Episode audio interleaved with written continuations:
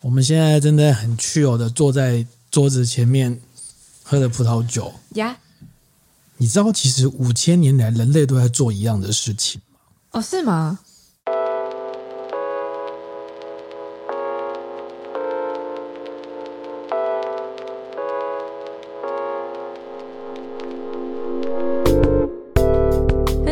最美好的品饮时光，这里是喝吧葡萄酒。做一样的事情指的是喝酒吗？对，而且人类呢非常喜欢，就是要在大自然底下喝酒。我们现在有在大自然底下，或是在餐馆里，就是要舒舒服服坐着喝酒。嗯、这个为什么讲到这东西？我最近看到一个很有趣的新闻，是这样子，对，就最近的新闻哦。嗯，就有一群研究人员啊，他们在伊拉克一个叫拉加什市，嗯，发现了一个小酒馆的遗迹。嗯，这个遗迹呢有五千年的历史。嗯，所以它是一个五千年前的小酒馆。哦。那这个小酒馆呢？他们在研究，他我看到那个照片，它其实就是、嗯、你知道，就是会断壁残骸嘛，就剩一点点这样子嘛。嗯嗯嗯。然后他们就是发现说，这个地方它有一个开放式的用餐区，嗯，然后还有一个类似厨房的房间，嗯，大概是从五千年到呃五千年嘛，所以是公元前两千七百年。我们现在是公元前两二零二三年嘛，对，所以加起来大概是近五千年左右。这是西元前两千七百年的一个小餐馆，对。然后呢，这个考古学家呢，他们是在二零二二年的时候发现了这个遗迹。嗯，然后这个遗迹呢，先前被以为只是一种庭院，后来发现没有，那边开始有有一些那个食物的残骸。嗯，所以大家会坐在那个庭院里面啊，在户外底下啊吃东西跟喝酒这样子。而且这个庭院里面呢，它不是只有这个。它不是只有这只就桌子而已。你看五千年前它只有桌子，不很无聊吗？嗯，它有类似冰箱的东西。嗯，你看五千年前它怎么有冰箱？嗯，就是他们有一个储藏收纳室，那个收纳室呢，发现里面的一些这个那个材质呢，有一些保就是保温的效果。嗯，所以就觉得它应该就是冰箱嘛，就是调节食物的温度的一个地方这样子。嗯，然后还有一个烤箱。嗯，就是来就是出手要需要哇塞，然后出烤。但是但是你讲到这边，它听起来都像是一个餐厅的规格，但它是露天的。那他那顶多就会觉得他可能是一个露天餐厅。为什么是露天小酒馆？哦，你问了一个好犀利的问题哦。不是这样吗？考古学家没有解释，没有解释为什么是小酒馆。他应该是我看到有一些小酒馆应该没有人吧？杯子可能应该没有人吧？没有人，因为如果是家里面，应该会有那种遗骸啊。哦哦，我意思是说，它可能就是一个户外的餐厅啊。对，它是户外餐厅啊。但他既然认定它是小酒馆，既然是酒馆，是不是他就是会觉得它是以酒为主，作为诉求的休憩场所？所以他可能会有很多酒杯或什么之类的，可能有一些酒的陶器之类的。嗯嗯，报道里面没有提到这个啦。嗯嗯嗯，他只是说那个时候那个年代的人看起来也很喜欢在那种半露天的地方。好奇怪，我以为要吃的东西、喝的酒，我以为那个年代的人比较希望有遮蔽物，因为因为毕竟建筑是奢侈的啊。所以，我以为他们当时到处、啊、没有，就是我们现在我们都说都市丛林嘛，就是水泥丛林这样子，所以就是大家到到处看到的都是钢筋混凝土这样子，那大家就会去向往大自然，去追求充满绿意的美景。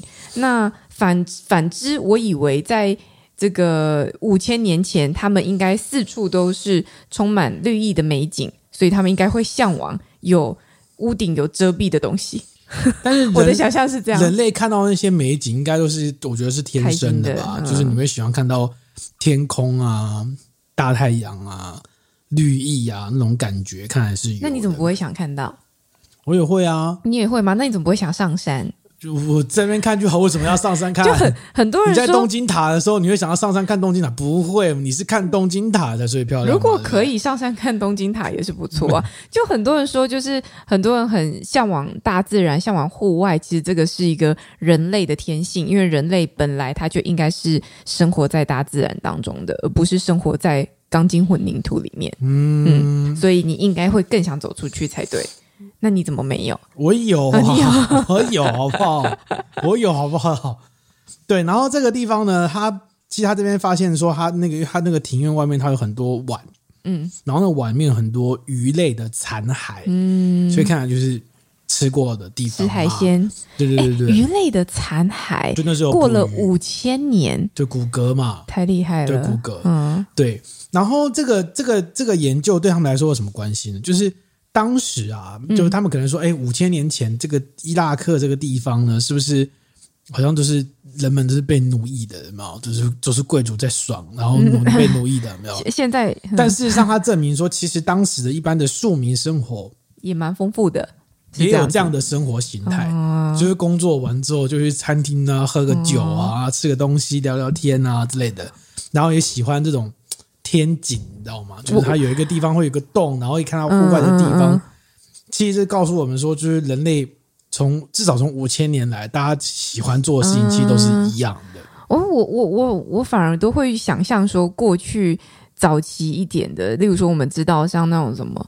古希腊罗马哲学家，他们不是最喜欢就是整天在那种户外讲堂啊，一直讲话啊、辩论啊、讨论事情，噼啪噼啪的。还有像中国不是有竹林七贤嘛？虽然他们很废，但是就是我想象中，在古古古时候的状态下，应该工时是相对比较短的哦，休憩时间应该比较长的，例如说那么多工作可以做。之类，或者是因为不是工业社会嘛，所以就是那个状态应该感觉比较不一样。我觉得应该反而跟现现代是相反，现代人是工时很长，越来越长，但过去应该是工时很短，工作只是为了休闲嘛。其实我现在也是这样啊。但就是说，哎，不是都有一句话这样讲嘛？就跟你讲说，就是如果你一直在被工作绑架，然后工时很长，你又被奴役，你就没有办法有时间、有心思空下来，然后去参与一些公公共政策啊，然后去思考一些公众的事务，去参与公众事务这件事情。就是那那那些哲学家们都会一直跟你讲这个事情，所以这件事情很重要。叫你少工作，多思辨。多思考，我可以少工作啊，哦、薪水一样就好啊。对，我当然可以少工作。然后你就思考半天，然后都没有钱，想半天想一堆，然后都赚不到钱，这样子。所以那些哲学家都要靠别人养嘛。哦，OK，对不对？嗯，也是蛮合理的。就跟我们现在做贵族的时刻是一样的意思啊。你还你做贵族时刻，就是我们都是教贵族技艺，但我们自己很穷这样子。啊、你的贵族呢？贵族出现了没？就是大家来上我的课啊，就会变成我的贵族了。所以各位都是贵族，各位都是贵族，想变贵族就来这样子嘛？OK OK，好，最这个最近我们就是刚好换新的场景嘛。对，上上一集也上呃，为什么怎么那么多上？上一集就是了，新场景的部分。那你觉得还适应吗？还在适应中啦。嗯。有什么不习惯的地方吗？没有，我们现在也是就是尝试着没有露天酒吧，我们就来弄个室内酒吧嘛。看我们这长桌，这个 这个餐桌，其实也是蛮舒服。我想要听听大家对我们新场景的反应呢，嗯、因为以前是、啊、以前我们的 自己答应你，以前我们的那个场景是坐在，其实坐在地上，是一个很小的桌子，然后两个人正面嘛。对。然后我们现在变两个人侧面，然后感觉是一个就位置比较不一样哎。然后然后我就是在那个剪辑的时候。我看了一下，哎，其实是怎么样？也蛮聚光的，嗯嗯嗯，跟以前的打光方式不太一样。喜欢吗？大家我不知道，还在适应呢。请大家也给我们一些 feedback。你有看吗？我我我有大概看一下。那你喜欢吗？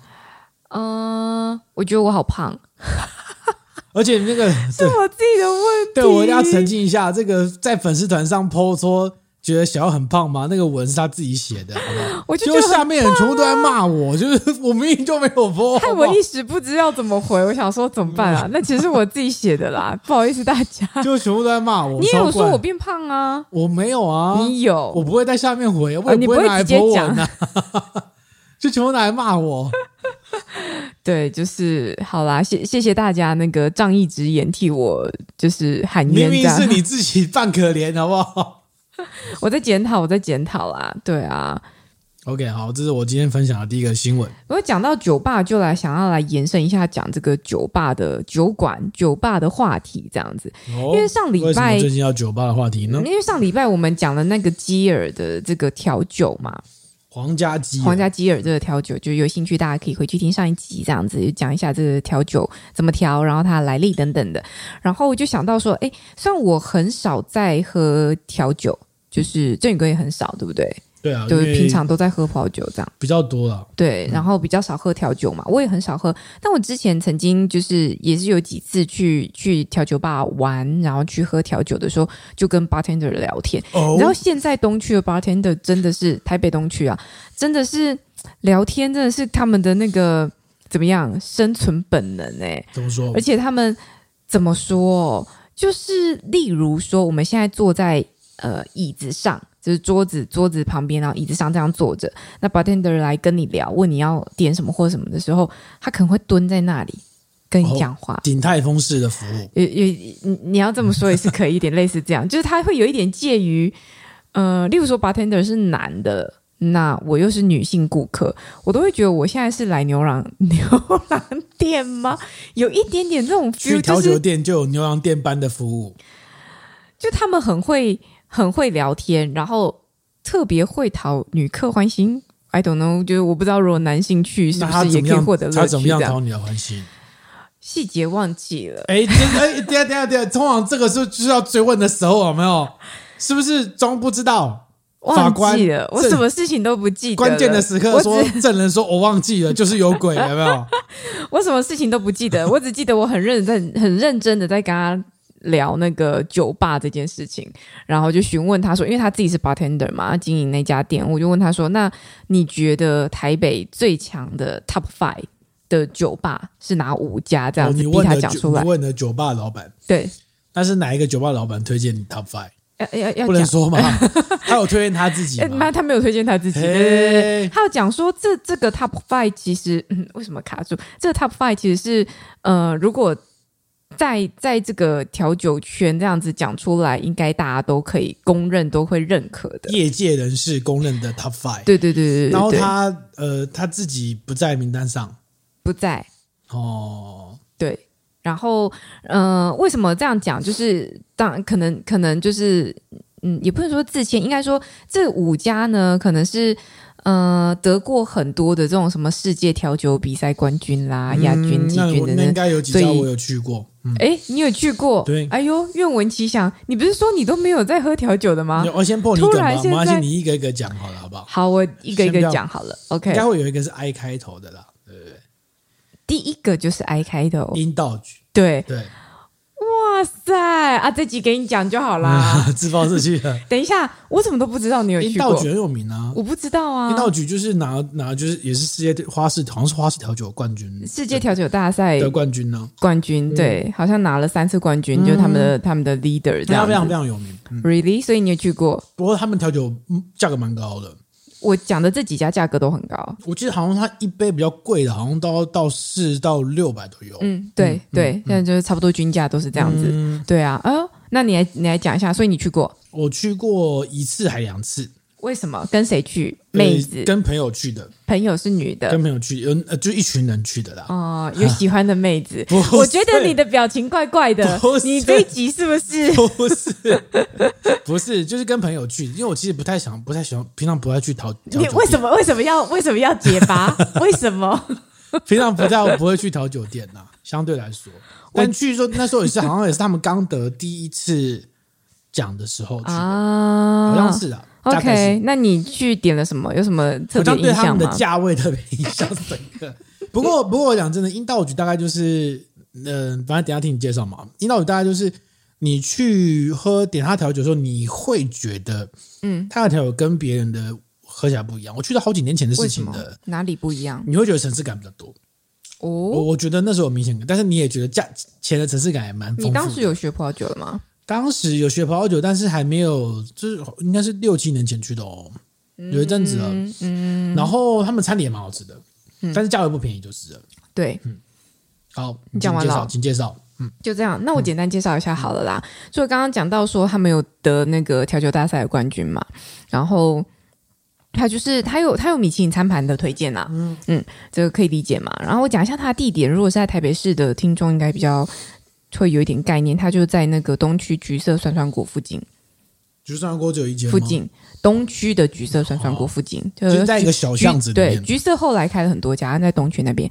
然后呢，它其实主要也不是说主要，但它有一个很大的特色，就是我不知道你那时候去的时候有没有遇到，就是它有所谓的二十四节气调酒。有印象吗？还是他是后来研发？应该是那有可能是他后来研发的，就是他们有针对呃所谓二十四节气去设定不一样的调酒的类型，这样子，嗯、就是你知道一个一一字排开来，这种二十四口味的看起来就是蛮厉害的。然后还有三万块特价。哎，我不知道它是不是一个 set，maybe 可以有一个 set 这样子，你可以选啦。然后或者是像刚刚有讲到说，他们东西其实也蛮好吃的，就是食材呃食物的料理这件事情也是他们主打的一个特色之一。就你很明显可以看出来，它的摆盘是相当精致，就是你知道是米其林会喜欢的那个调子跟那个。样子有没有摆很多鲜花？他我去的那时候还没有，台湾还没有米其林，所以是很久以前的事情。哦，OK，那我因为我看的资料是近期的那个，就是他们的菜色等等的，看起来就有那种什么新式创意台菜。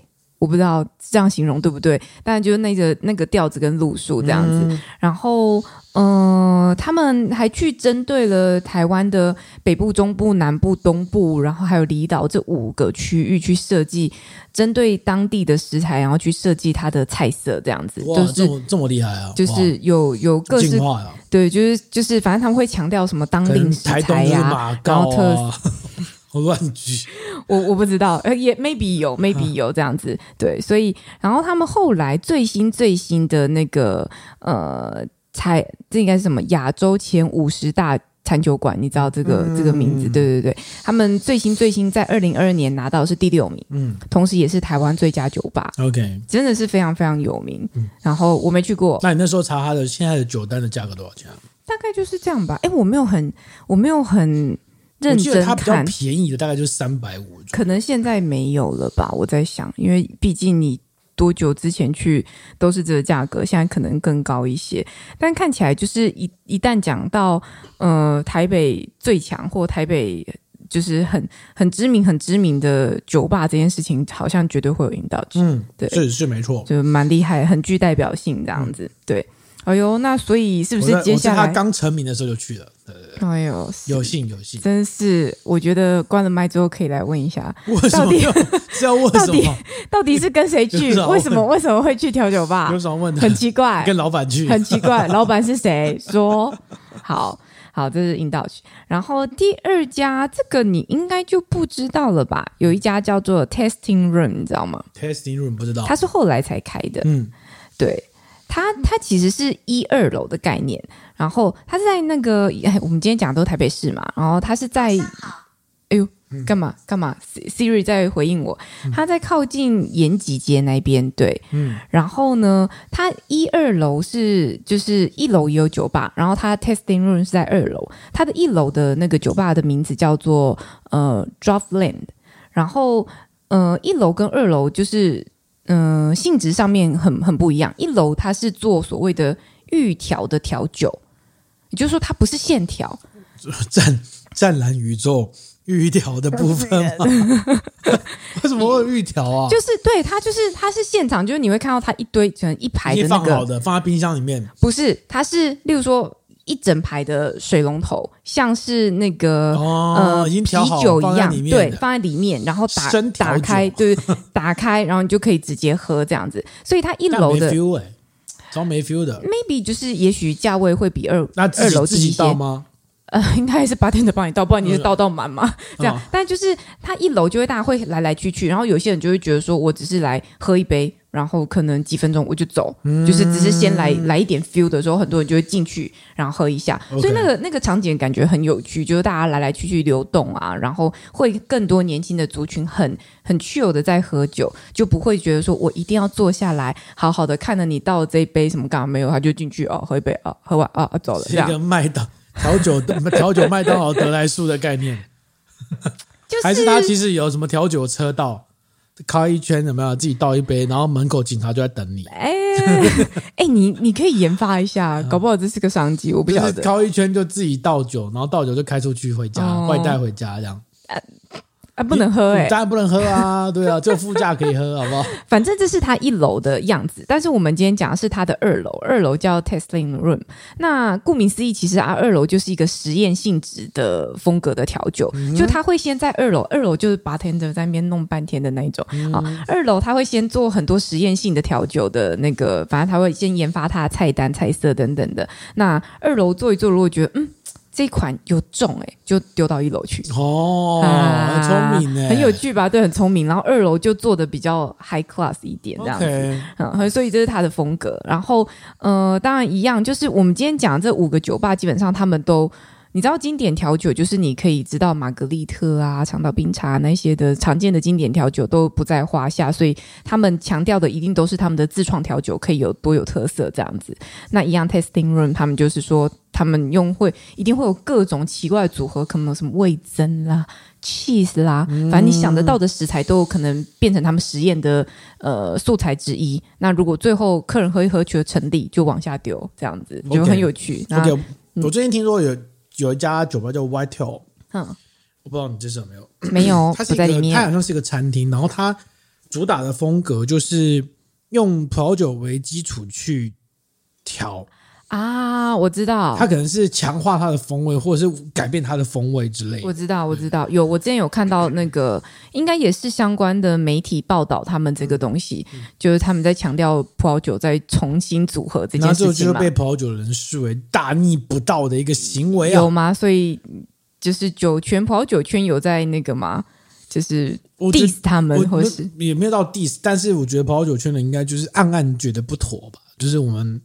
毕竟我们追求的那个审美观，就是我觉得葡萄酒圈是一个很很妙的部分，就是说大家觉得说，哎，这是天然的东西，嗯哼，所以你不可以去破坏它的德化，嗯，风土。但事实上，设定它这个做出来的样子也是人为造成的结果啊。是你没有葡萄酒，你没有人葡萄拿去发酵，拿去采收，你没有在酿造过程做各种调节，你怎么可能做出这个味道？嗯，所以你你认同，或是你觉得可行？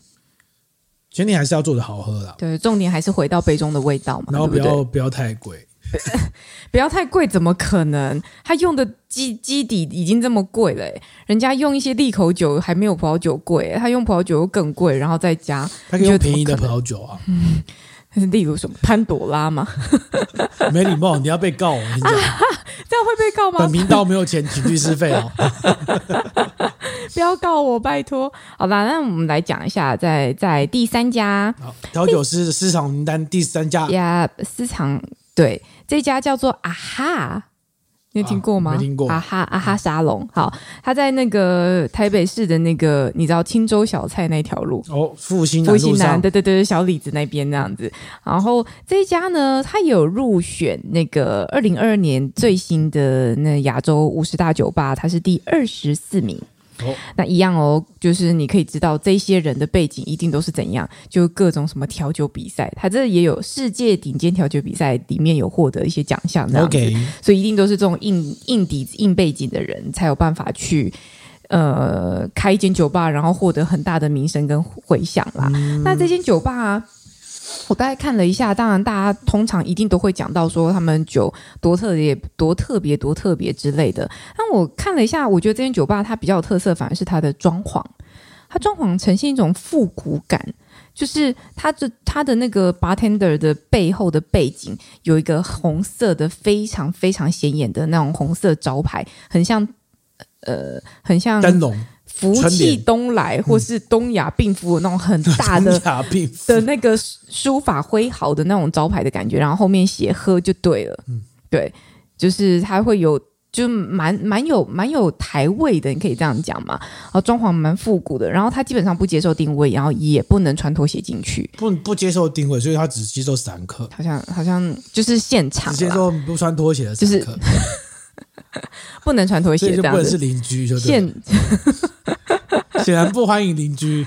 就反正他他感觉非常相当有个性的这样子，那大家也是对他们酒赞有加。但基本上大家讲到这家，相对就不会像我们刚刚讲阴道曲，还是特别会去强调说它的菜色等等之类。那你就知道他这支酒就是啊，不是这支酒，他这个酒吧就是他特别就是 focus 在他们的酒的味道。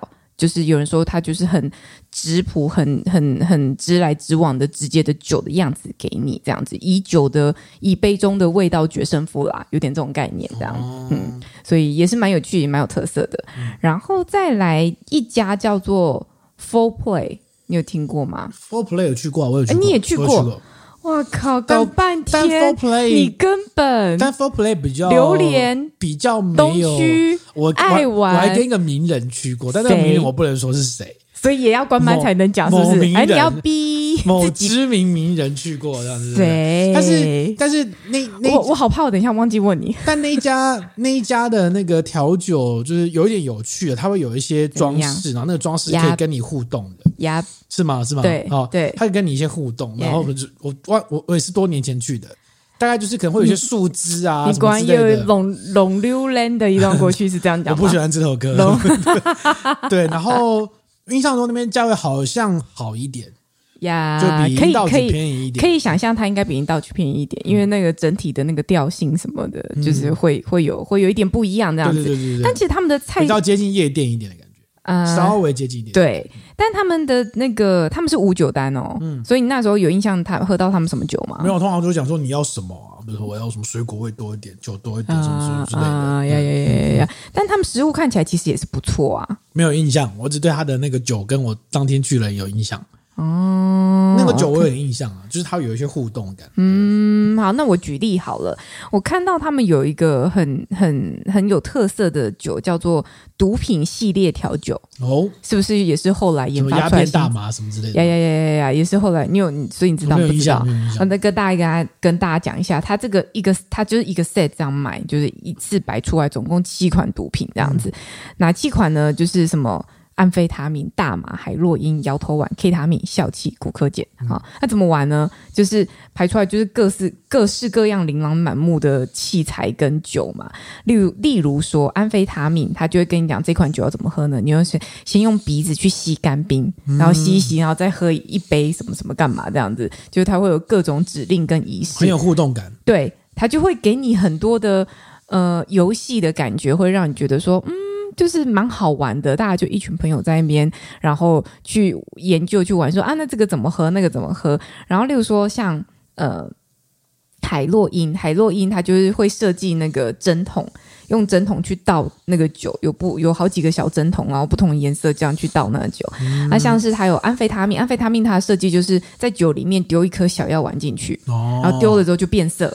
然后也也许有一些泡泡或什么东西起来，然后就觉得嗯，好有趣哦，很有那个 feel。我个人是不晓得是不是这些毒品都是这样子的饮用模式。如果有听众知道，可以分享给我们。对，还有 K 他命，他说 K 他命就是什么，他们会先把那什么砂糖碾碎啊，然后碾很碎之后，可能也许在纸上面，你知道那种感觉，嗯、然后用用小吸管这样吸。这样吸，这样吸，然后再搭配他们的那旁边的可能小小杯的 shot 或什么的。嗯、那骨科碱呢？它可能就是有一个 shot 杯，然后你就用火，它会先用火点燃它，然后盖子盖住，嗯、然后再打开的时候，可能就会有一些尘螨感，就是飞沙走走石的感觉。嗯、然后或者是还有一个笑气，它怎么设计呢？他说就是它气球里面装氦气。然后，呃，叫你先先，好像先喝吧，喝完之后，然后去把那个气球刺破，去吸那氦气，然后吸完之后，你的声音就有点变音啊。对对对对对对，就是想说，我好像有印象，亏他想出来，哎，所以你到底有没有喝啊？我没有，我没有，应该没有喝过，但我对这好像有点印象，对这件事情有印象，对，对，对，对，所以就就很很有趣啊，大家都会拍。那很多人给的评语就是：天哪，我喝个酒好忙。就是 怎么这个这个要怎么样？要用鼻子吸干冰吗？要干嘛干嘛？要刺刺气球吗？嗯、就很有趣这样子。嗯、我觉得它是一个呃一群人 party，然后很好玩。又当你们不知道划酒泉划到不知道什么情况的时候，哎，你好像就可以去点这个东西来玩看看，大家很有话题，立刻炒热气氛。那这是葡萄酒圈里面比较不会出现的东西。对。嗯、然后我今天在就是在 gay 白哦这个呀，香气就是你知道，对我今天在看这些东西的时候啊，我就在想说，天。哪大家这样玩，就是这么多花招，你你其实很难认真品尝杯中风味。就是当我们在，就是你你可能真的认真想要品酒的时候，你其实是要花一点心思跟力气的，并不是喧闹的或很 party 的。如果真的很 party 的，你就是酒就喝了，你不太会想说哦，这个怎么样？我闻到什么香气？嗯，喝起来感觉怎么样？那个质地怎么样子？那个酒精感，你不太会这么有办法静下心来去做这个事情。所以这真的是葡萄酒做不到的事情，又或者说这是葡萄酒没有要做的事情。我不晓得，对不对？嗯，放放到。就我们这种非葡萄酒产国比较容易这个样子啊，嗯，所以非非葡萄酒产国就是它会更重视品饮嘛，因为你有进口商，你进口的成本比较高，所以你就会一直去推广这个教育跟品饮的问题，就让它变得越来越比较高大上，嗯，对。但调酒基本上就是它就是希望让你容易，就是它好玩嘛，颜色漂亮啊，风味迷人。这种比较原始的那种、那种、那种喜欢的感觉。对啊，所以其实像上次那个，就是米奇从新加坡回来，然后不是我们吃饭嘛，然后喝酒，然后再讲到说，嗯、呃，大家都会花个好几百块去买一杯调酒，那其实大家也可以花个几百块去买一杯葡萄酒单杯这样子，很难的。但是我觉得很难，原因是因为。调酒真的太有趣，就它的花招太多。在你面前从给你看，对，它从它的制成到它出来之后产品的呈现，到你入口后的风味，它都可以给你非常多的用力的刺激。那刺激是你不用静下心来放大你的五感，你都可以感受到的。甜啊、酸啊、苦啊、咸啊、鲜啊，什么东西都可以来。然后人工的嘛。人工的也是一种技术，是不是？其实这个技术葡萄酒也有做啊，只是他做在他酒庄的时候就做完了，所以你看不到。你看到的时候就是成，就跟你刚刚讲的那个 testing room 一楼那个一样的意思，都已经做完了嘛。呀，但是所以以后我们在喝葡萄酒的时候，是不是先让客人戴上个 VR 眼镜啊？那你先看一下，哦，然后摘摘，不行不行，今年的天气，春天夏天哦，摘收好辛苦好辛苦，然后到冬天的时候啊，可以摘眼镜可以开始喝了。不是看的时候，他就会看到人进去里面在那边踩踩踩，然后就觉得说：“天哪，这能喝吗？”不是，他就说：“哦，都哦，好辛苦哦，正妹正妹哦，正妹哪来的正妹 正妹？”然后就变成这杯酒，没有真的很有趣啦。就是例如说，它在包装上面呈现，也可以用那种各式各样的风格啊，加很多东西啊，然后用什么纸纸包起来啊，或者什么喷干冰，现在真的超流行喷干冰，一打开就啪。嗯然后变色啊，那种你光用手机拍，然后打卡什么这种，我觉得要吸引就是群众在社交软体上面扩散的最主要的用意，就是呃最大的诱因一定就是它必须看起来很很 fancy。对，那葡萄酒真的太难了。葡萄酒是你要买香槟王限量荧光色版。就是它有一个灯泡，我们可以按它那个酒标会发光。我真的不懂，我真的不懂。那一瓶要八九千呢？对啊，我我觉得瓶子就要单卖一两千呢。我们只能玩这种朴实无华的游戏，不然葡萄酒就像你刚才开这个气泡酒，说哦，我们只能玩那种喷啊、蹦啊，或者拿军刀削没了。哎、欸，说真的，其实我那我这这一次在看这些酒吧的。就是呃酒的价格啊，那一杯四五百四五百，我想说天哪，你喝个三杯，其实你可以买一瓶不错酒了诶。嗯，对啊，就是但是大家不会买一瓶不错葡萄酒，但他会喝很多 shot，他会喝很多调酒，啊、一杯再一杯，从淡的喝到浓的，也会啊，他们也会这样。年龄层数不同啊，可能调酒的年龄层比较轻一点。不，好像跟个性也有关系吧。如果有人天生就不不太。喜欢静下心来，他觉得酒就是要 party 要放，然后要比较疯狂一点的时候，会觉得说，嗯，喝包酒，嗯，就这样子，红色、白色。而且你点一杯一杯可能四百块，然后八天的就是打开倒进去给人就结束了。对对，就是说，哦，那干嘛？你是厨下式热饮倒出来的吧？对对啊，对啊，可是。附加价值，可是调酒应该比较不容易在家里面喝吧？我还真的没有看过有人在家里面喝调酒。我妈不是，就是自己会去拿 shake 杯，然后摇。你不知道我妈之前还去买 shake 杯诶？哦，是吗？对啊，但是她是不是为了调酒不好说？可能就是买什么东西附带送的 shake 杯。是专业的 shake 杯那种，就摇一摇，然后上面有盖子打开。对啊，倒那种。对啊，对啊，以前我们家有这个东西。哦、对对对对对，是不是我应该培养我妈走这条路？你不要再培养你妈，你是在栽培你妈长大吗？就是养养成母母亲养成母亲养成对啊，反正她现在也没什么事做嘛，就说：“哎、欸、妈，你要不要去学个调酒啊？”她已经忙，超级高这样，忙着什么种花这样子。Okay. 对，好，大概就是这样，因为。欸不是第二个而已吗？还有一个吧？没有第四个而已。第五个就是巴木，然后因为找不到其他资料，没有啦。刚刚比较比较赶，就是他他也是 刚刚比较赶，因为刚刚就是临时抱佛脚。那个他不是有做每年都有做评选，就是亚洲五十大的调酒嘛？嗯、但其实。五十大的那个餐酒馆，它其实有百大的名单，哦、然后只是都通常要讲讲前五十嘛。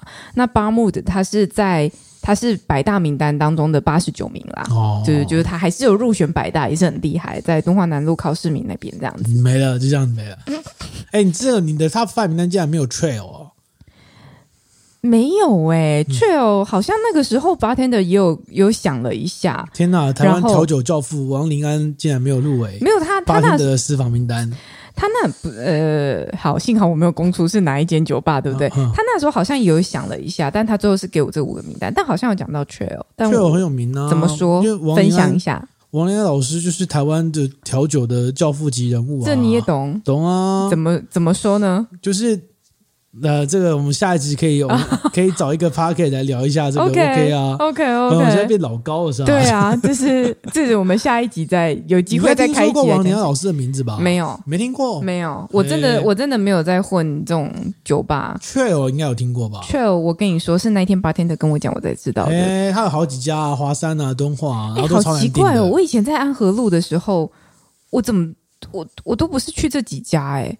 我我印象比较深刻，安和路我去有一家就叫 Champagne，嗯，你知道吗？我不知道，他酒吧的名字就叫 Champagne，不在了。OK，但我当时印象非常深刻，我那时候去那家酒吧喝酒的时候，它的免治马桶超超炫炮的，它是免打开亮灯唱歌，不是打开亮灯唱歌是什么？好奇怪，被吓到吧？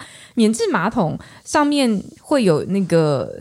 套那个自动套那个塑胶袋去，就是去，就是去，因为为了大家不要那个直接接触嘛，所以让它干净一点，它会自动自动换塑胶袋，塑塑胶袋，而且它那个显然是个饮料封膜机啊，有一点有一点像这种概念，而且它是会转的，我所谓会转是它会自动替换，自动自动那个马桶，是把别人的马桶转过来你这边吗？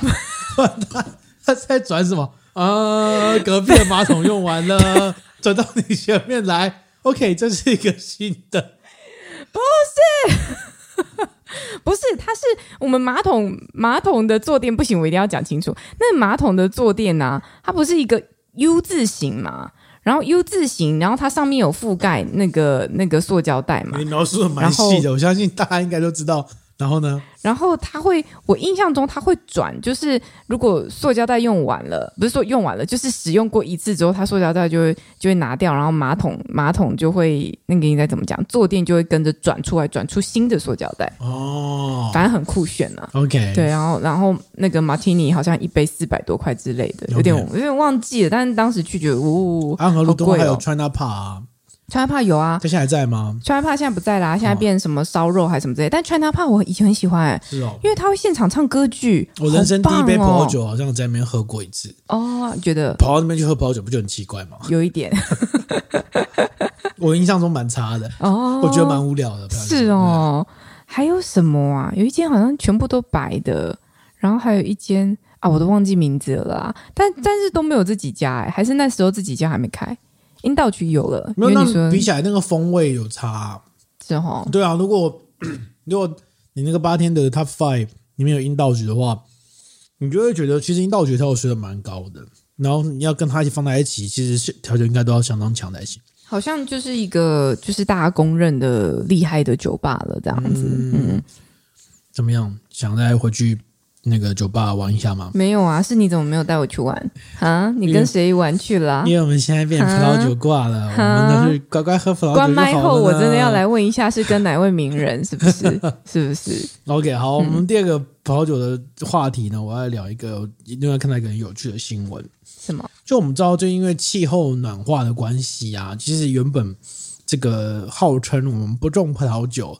我们不酿葡萄酒，只负责品评的英国呢，嗯嗯、开始可以酿一些葡萄酒。对，你还记得我们那个有几次在酒展上遇到一些做英国气泡酒的酒庄？嗯，哦，那个价格都很恐怖，很惊人，对对对对对，就是两三千起跳一瓶，对对对对，或是四五千起跳一瓶，就是他们是大英帝国，对他们直接面向的就是那种超级高端的那个香槟啊气泡酒市场这样子，对不对？那因为暖化关系，他们先弄气泡酒嘛。那最近的这个知名的，嗯哼，谁？葡萄酒玻璃杯制造商 Retail，嗯，他们就开始展开了一个研究，嗯，你知道 Retail 最擅长擅长就是什么？研究什么？就什么酒要在对对对，要在什么杯子啊？他们有出大吟酿杯啊，纯米大吟酿杯。有出可口可乐专用杯，嗯，然后有出各种葡萄酒品种专用杯，什么 Chardonnay 啊，嗯嗯，对对对对，品种杯，对品种杯 Chardonnay 还分成有过桶跟没过桶版本，还不一样哦，非常非常细致这样子，所以 Retail 当然不能漏过这个商机，嗯，于是 Retail 呢，他最近就跟英国呢这个。三个地区的这个二十五家英国的这个葡萄酒商展开了研究，嗯，他们在二零二三年初的时候举办一系列的品酒研讨会，嗯哼，然后大概这个模式呢，大概就是说，哎，我们就把这个二十五个酒庄找来，嗯，然后呢，就给他们一堆杯子，嗯，一堆 retail 的杯子，嗯嗯，不同的品种杯，然后呢，就请他们来喝，就是说不同的英国气泡酒倒到你们杯子里面，然后请大家来品评，说觉得哪个杯子表现的最好。结果，结果呢？这个哦，我们今天喝的气泡酒，它我一直打。对对，对，我想说你欲言又止。对，这气很足。嗯，对。然后呢，这个这个他们其实是筛选了十二个不同的酒杯，然后让就是已经先选过十二个杯子，然后让他来喝。那所有的品饮的过程都是盲饮的，普通盲饮都不知道是什么酒，嗯、也不知道什么。哎，杯子是知道，但不知道什么酒。嗯嗯嗯。然后。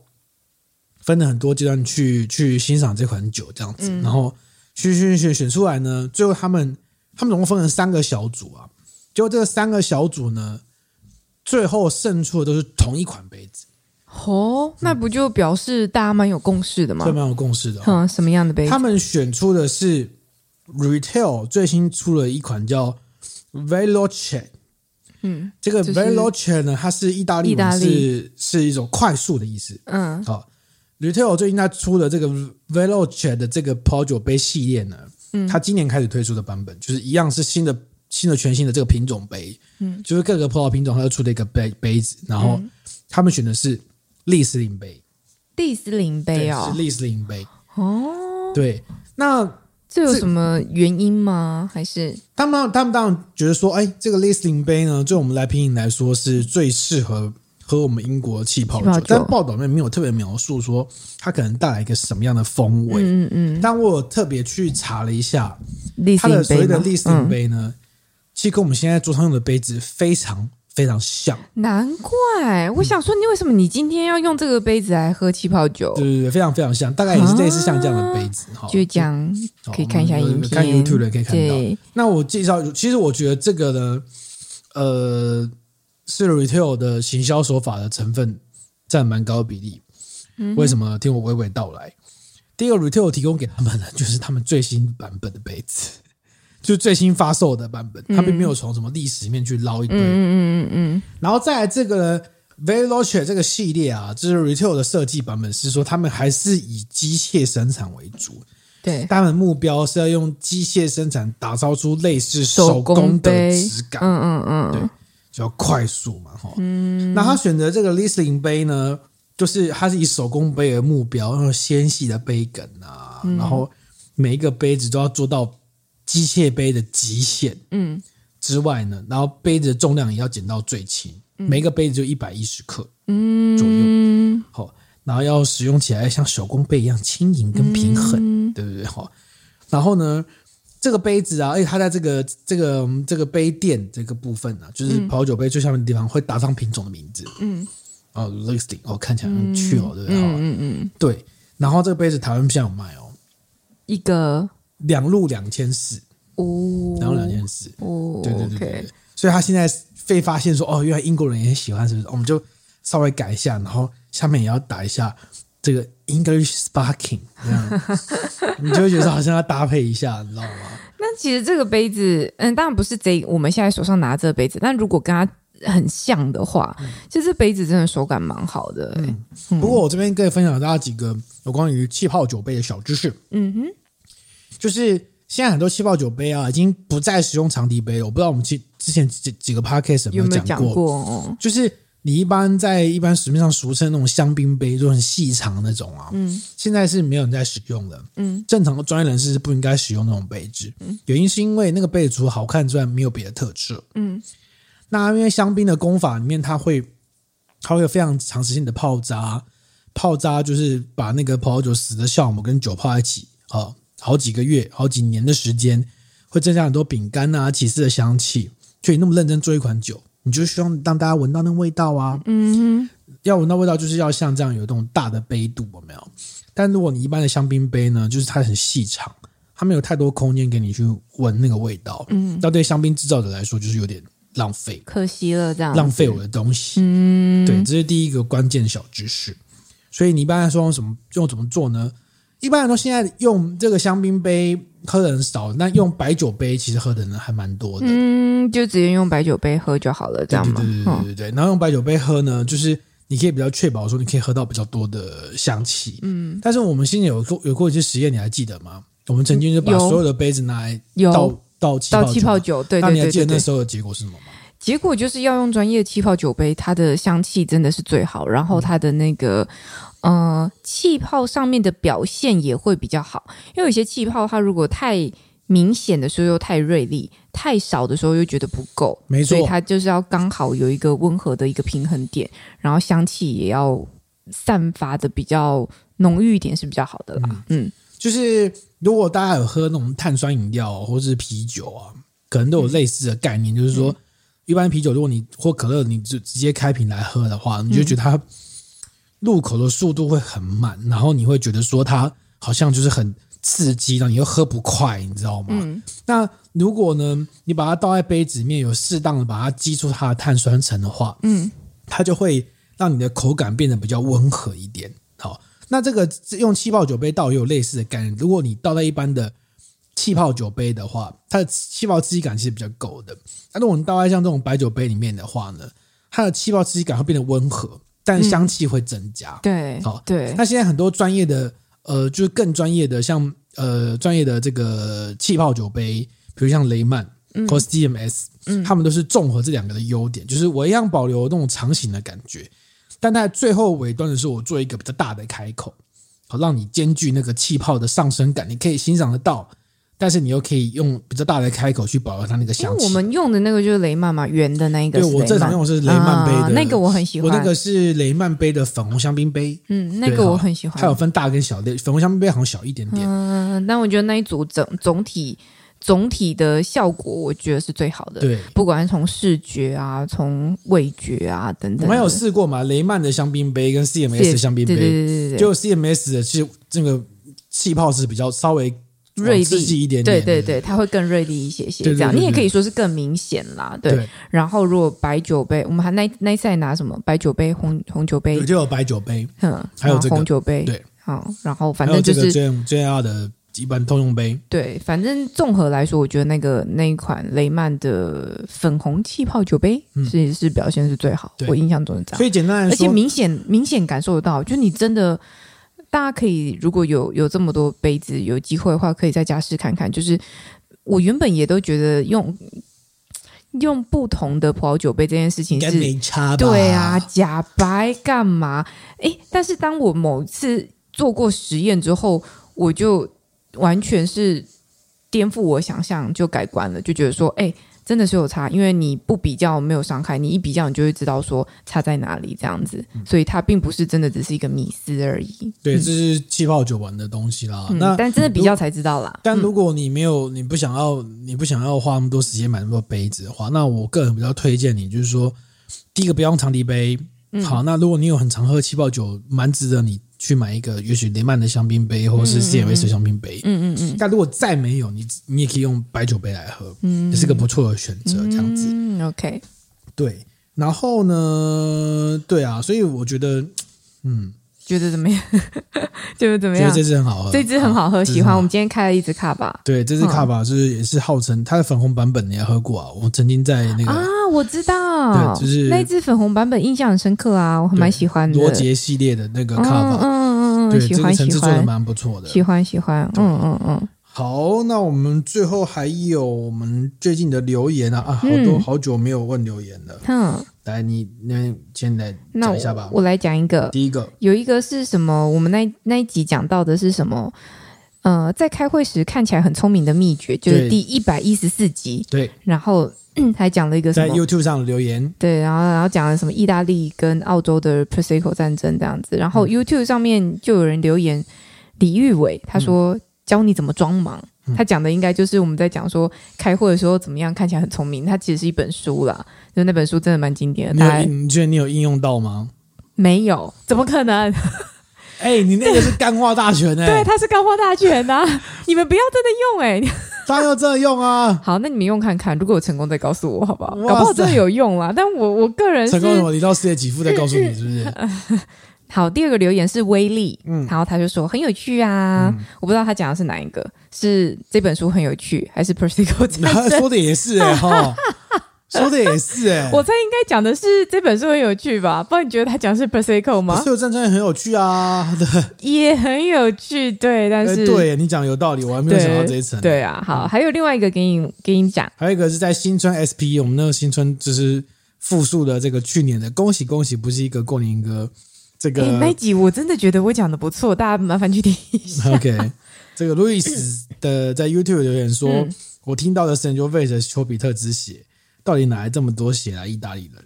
哦，你有听过这个说法吗？有啊，Sangiovese 我因为我那讲是宙斯之血、啊，哎哎哎哎，然后又有人说丘比特之血、啊，但宙斯比较大哎、欸。我在做资料的时候发现，就是大家都有人说，果然意大利人就是全部那唬烂的，知道 反正你觉得宙斯之血，宙斯之血，反正就是神的血这样子。就是你在场合里面看到要看场合，如果对方是这个是女生在，说这是丘比特之血啊；如果是如果是长官在，说这是宙斯之血啊，都可以随便你应用就对了，对不对？公主的叹息，皇后的叹息，跟那个气泡酒开瓶的时候，到长官的叹息就不一样了。没有人想要听长官的叹息，我们只会形容那个开瓶声是不。什么皇后的叹息 和公主的叹息都可以。长官，嗯、长官不能叹息。嗯，长官叹息就完蛋了。不要叹息，好。OK，好，那我们今天这集就到这边了。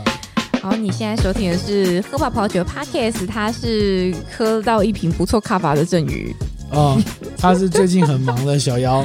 然后小妖现在要睡眠不足的小妖。对，如果你喜欢我们的 Apple Podcast，欢迎到 Apple Podcast 给我们一个五星好评。然后你也可以到我们的 Facebook、我们的 IG、我们的 YouTube、我们的各个平台。然后我们的信箱是 wine at tipsy 点 me，tipsy with 点 me。对，好厉害，好棒，我记不起来。好啦，那就这样，我们下一集再见啦。那如果对我们新场景有什么想法的，欢迎欢迎提供给我们。